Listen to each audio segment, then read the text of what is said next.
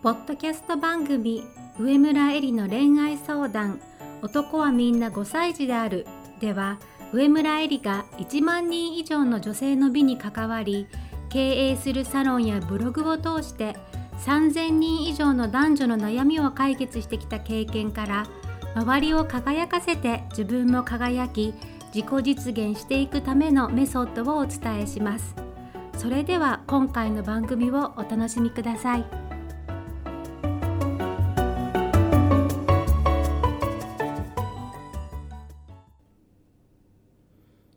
こんばんは上村えりです。恋愛の悩みをきっかけに世界の見え方を広げる上村えりの恋愛相談。男はみんな5歳児であるを始めたいと思います。それでは今日いただいているご質問からご紹介します。1年前から付き合い始め同棲して半年の彼とお別れしようと思っています。理由は彼の少しモラハラじみた彼の言動に耐えられなくなってきたからです。例えば話し合いの時に私が泣いてしまうと泣くなんて精神がいかれてるから精神科に行った方がいいとか私の友人をひどく批判したりすることです。そういう彼の言動を目の当たりにして彼は心の中でものすごい悲しみを抱えていて鎧をつけて生きているんだなと感じると同時に彼が気づいて変わろうとしない限り変わらないし気づくまで彼を待つ気にもなれなくなったからです。同棲しているとなかなか明日から別れるというのは難しいのですがこのままズルズルしたくないので卒業するタイミングというのがあれば教えてください。また別れる時のポイントがあれば教えてください。私がこのポッドキャストで覚悟を決めた人と向き合うことの大切さとか逃げの別れはダメ苦しいから別れてもまた次に同じような試練があるというお話を再三しているのですごく大きな問題がないのにこれで別れてもいいのだろうかとか逃げにならないだろうかと考えてしまう人がいると思うので今日は卒業のタイミングについてお話ししたいと思います。ズバリ卒業のタイミングは自分の心が教えてくれるということ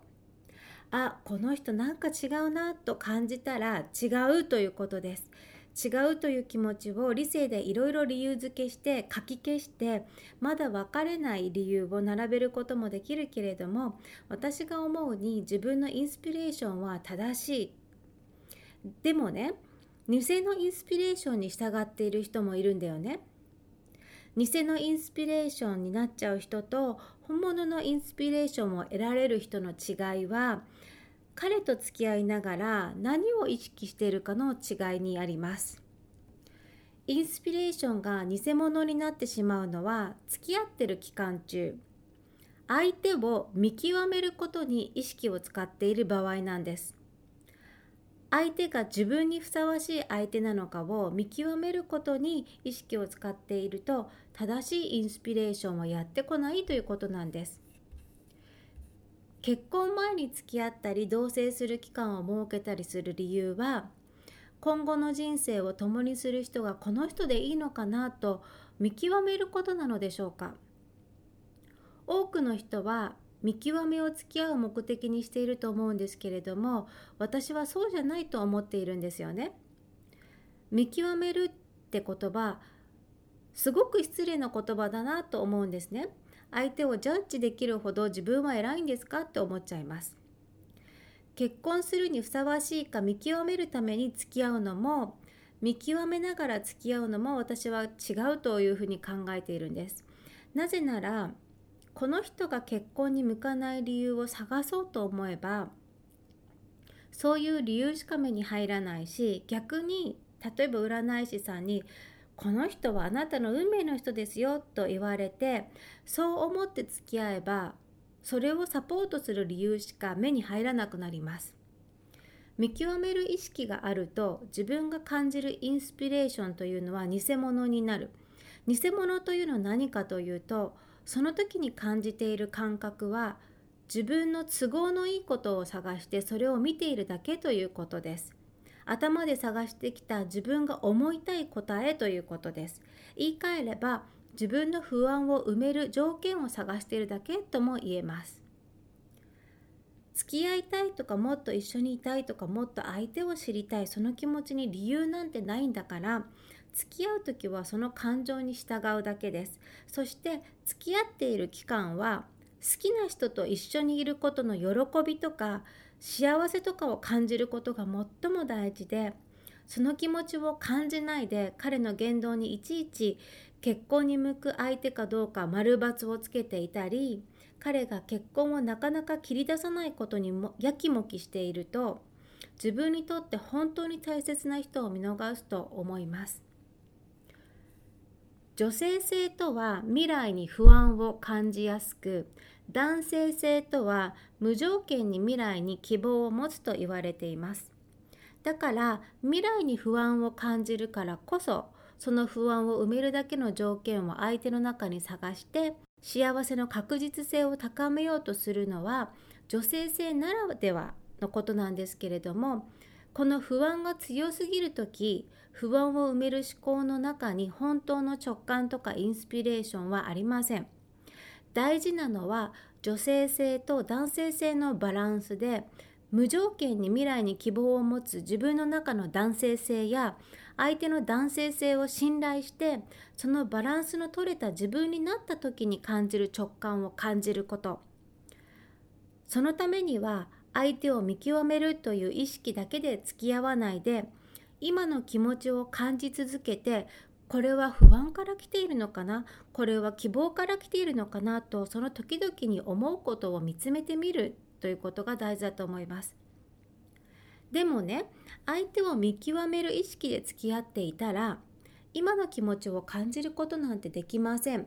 そうやっているあなたの意識は全て未来に向かっていっちゃっていて今を生きていないからです。自分の意識が今になかったら自分の中から湧き出てくる感覚直感インスピレーションを受け取ることはできませんよねじゃあ具体的にどうすればいいのか見極める付き合いをやっていて自分の気持ちがよくわからなくなってきたらこれからご紹介する4つのステップをやってみてほしいと思います。この4つのステップの目的はインスピレーションは内側から来るわけだから自分とのつながりをクリアにしていくことです。体の感覚を目覚めさせ自分自身としっかりとつながり日々を快適に生きること。自分が本当に欲しいことは何か望む状態は何かを知るための4つのステップです。それでは4つのステップを見ていきましょう。まず1つ目。ビジョンや目標を追いかけているならそれを一旦脇に置く。ビジョンや目標を追いかけている時はずっとまだまるしていない世界に住み続けることになってしまいますこういう目標設定は未来のために今を犠牲にするという癖をつけてしまいます。パートナーができたら、結婚できたら、豊かになったら、今の不満や欠乏感はなくなる。そう考えて一番大事な今の自分を乱雑に扱う。今の自分を大事にしない。未来の幸せのために今の自分を我慢させたり雑に扱っていると心と体が悲鳴を上げてしまいます。そうやっていくと本当に今感じている自分の気持ちがわからなくなっていきます。私たちは今しか体験できないことを忘れないでください。自分の外側つまり人や出来事を一生懸命見ても本当のインスピレーションを受けること受け取ることはできませんそれでは2つ目今の快不快好き嫌いに敏感になるじゃあどうすればいいのかというと簡単です。今幸せになればいいのです。今心地よいことをする。今幸せを感じられる考えを積み重ねていくということです。自分の感覚は自分自身にしかわからないのだから今いるスペースを好き心地いいと感じるものでまず埋め尽くしていってください。誰が何と言おうと自分が好きだと感じられて心地よいもの快適な状況です。他人がどんなものを好きで快適に思うかは関係ありません。その一方で嫌い不快だと感じるものはどんどん追い出していきます。それが結果的に自分を喜ばせることになります。そうすると自分の中のモヤモヤや違和感にとても敏感になります。これは好きこれはやりたいこっちに行くと心地がいいこれは違う気がするなどが分かるようになりこれを選んだら他の人がどう思うのかななどの迷いがなくなります。き心地よいを満たすということは自分の欲しいものがわかるということです。つまり自分を理解することにつながっていきます。そうやった時に初めて本当に欲しいもの本当の望みが見えてきて本当のインスピレーションを次々に受け取るようになります。もう一つのやり方は不快をとことん味わい尽くしてみるということです。もし何が心地よいかがわからないくらい自分の気持ちが感じられなくなっている場合は無理に心地よさを感じようとするより不快を味わい尽くす。こんな状態はもういらないと悲鳴を上げるほど味わい尽くすと今度は快に転じるしかなくなります。そうすると本当に欲しいものが見えてくるようになります。3つ目のステップ。自分の中の罪悪感ルール自己否定に気づくということです。約束を守らなきゃいけない。人に迷惑をかけてはいけない。努力して勝ち取らなければいけない。人に嫌われてはいけない。人を嫌ってはいけない。などなど。あとは恋愛相談でよくあるのは同時に2人と付き合ったらいけない。彼氏がいるのに他の男性と遊んではいけない。こういうですね私たちは生まれ育った環境でのルールや価値観に反する行いをしようとすると後ろめたさを感じます。この時感じる罪悪感は本当にしたいことを教えてくれるサインでもあります。なぜなら独自の人生を生きようとすればするほどそれまでの常識や文化からするとありえないこともすることになるからです。わがままだろうと品縮を買うことだろうとタブーだろうと本当にそれをしたいと感じるのであればやってしまう。そうしないと快適な状況はやってきません。まずは自分を満たすことを最優先していい。やりたいことはやり尽くす。しんどいことはやめてしまう。そうやって一度ルールや価値観から外れてみると必ず見えてくる。自分が本当に大事にしたいルールや世界観が見えてきます。これが自分軸を作ることにつながります。4つ目。食睡眠セックスの三大欲求を満たす。体の感覚を目覚めさせるには人間の本能的な欲求食欲睡眠性欲をとことん満たす必要があります。満たされていないと人間の性質として満たされてない欲求に意識が取られてそれを過剰に求めるようになります。糖質ダイエットをやったことがある人はわかると思うんですが炭水化物は NG と言われるほど無性にお米とか甘いものが食べたくなるというようにそうやって満たされていないものにセンサーが過剰に反応してしまうので本当に欲しいもの欲しくないもの心地よいものの判断基準が分からなくなってしまいます。快不快センサーが狂ってしまうんです。それが行き過ぎると不干渉になります。全てがどうでもよくなる状態です。でも三大欲求を満たしきると自分に本当に必要も必要なものと適量が分かるようになります。そして食事睡眠セックス全てが自分を大切にする行為につながっていきます。だから何はさておき人間としての基本的欲求を満たすことが最優先なんです。最近あった他の方からの相談で20歳以上年上の男性と付き合っていて美味しいご飯とお酒体の関係はすごく満足しているんだけれども話していてもつまらないという話があったんですね。それで私のアドバイスは美味しいご飯もお酒も体の関係もとことん楽しみ尽くしてみてということなんですけれどもそれもこういうことです私は今そんなに食に興味がないんですね。食に興味がないという言い方はちょっと違うかな。無性に甘いものが食べたいとかお腹いっぱい食べたいとかそういう食欲に過剰に反応することはないんですね。でその理由の一つは